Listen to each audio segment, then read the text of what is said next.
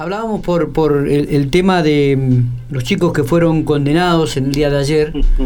eh, los motociclistas, y que hablábamos anoche este, por teléfono y me comentabas la decisión que se ha tomado también ahora de decomisar los vehículos aquellos que son condenados en este tipo de delitos. Me gustaría que ampliaras el concepto y también que remarcaras para que la sociedad o aquellos que son amantes de la velocidad estén muy atentos a estas nuevas medidas, ¿no?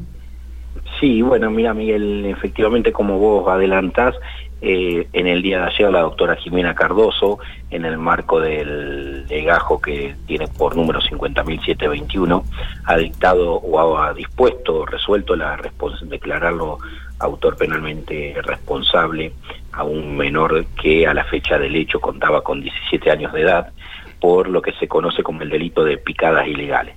Este menor junto a otro mayor participaron en lo que es acá la en circunvalación la avenida Brunengo, más precisamente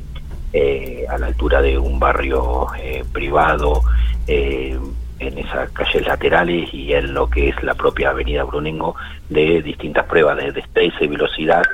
las cuales, bueno, eh, realizar la investigación con los distintos elementos probatorios y en particular videofilmaciones. Se logró determinar de quién se trataba y obviamente, eh, digamos, ante la contundencia de las pruebas, eh, los imputados con la,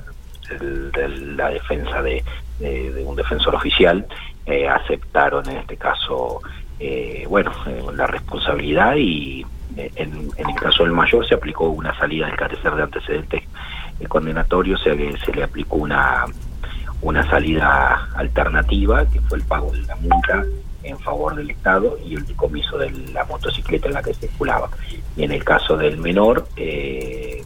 se dispuso la responsabilidad penal, eh, por lo tanto va a continuar eso bajo la esfera del juzgado de familia menor que corresponda y también como novedad se dispuso el secuestro del motovehículo, es decir, los dos las dos motocicletas se secuestraron en virtud de la ley provincial 3135, eh, recientemente sancionada, digamos, en nuestra provincia,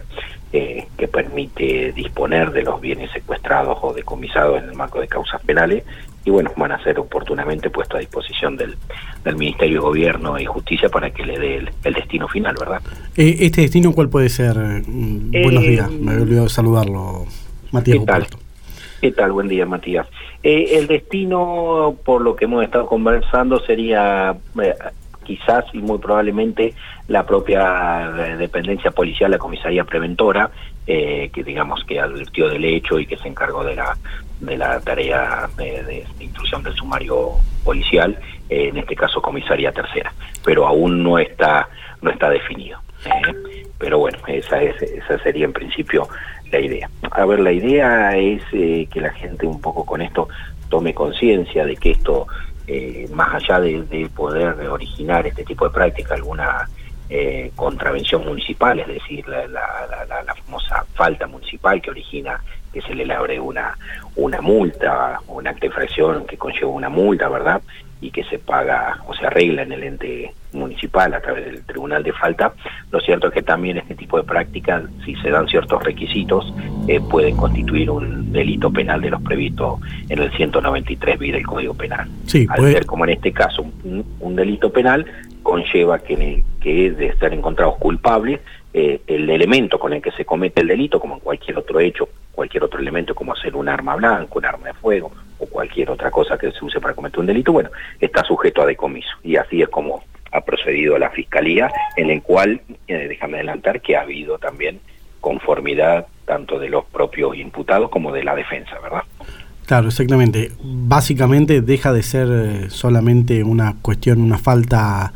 de tránsito y pasa a ser una cuestión judicial. Ya deja de ser un chiste por ahí para, para quienes nos están escuchando y le gusta este tipo de cosas eh, no es solamente que pagando algo se, se, soluciona. De hecho, al imputado del mayor se le dio el principio de oportunidad. O sea, por única vez, no va a haber dos veces. Efectivamente.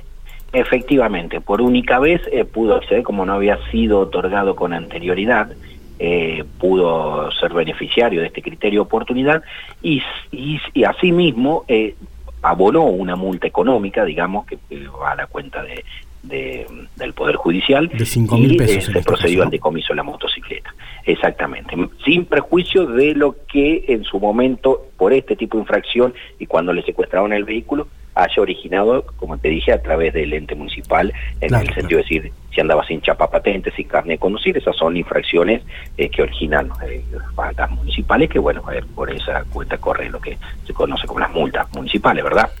Pero ya te digo, si se dan ciertas características de estar haciendo pruebas de destreza, velocidad, eh, poniendo en riesgo la vida propia de terceras personas en, en lugares no autorizados, en este caso la avenida Brunengo, eh, distinto es si esas prácticas se llevan adelante con autorización del ente que corresponda en un circuito cerrado, bueno, ahí ya no sería delito. Pero en este caso, como es en la vía pública y no se encuentra con autorización, configura este delito del 193 bis. Muy bien.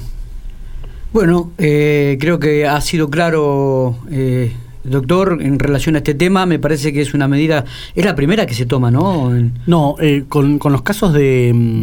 de, los vehículos ya hubo, pero,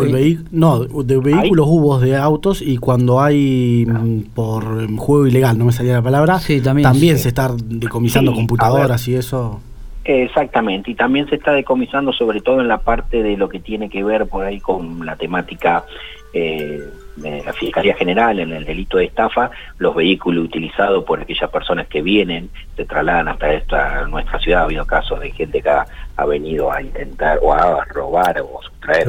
efectos a través de inhibidores. Ah, como por ejemplo las estafas, como el vehículo el otro día. Como con exactamente, se utilizan para estafas Exacto, se decomisa. Bueno, esto es lo mismo, lo mismo pero con otro tipo de delito. Y acá lo que se está tratando es que la gente, más allá de, salir a buscar el vehículo en sí, es que la gente tome conciencia del peligro y de los eh, distintos perjuicios que ocasiona este tipo de práctica. Porque en este caso no se dio, no se dio eh, por suerte, ¿verdad?, para los imputados, eh, ningún hecho en el que hayamos que, lamentar víctimas, ya digamos, eh,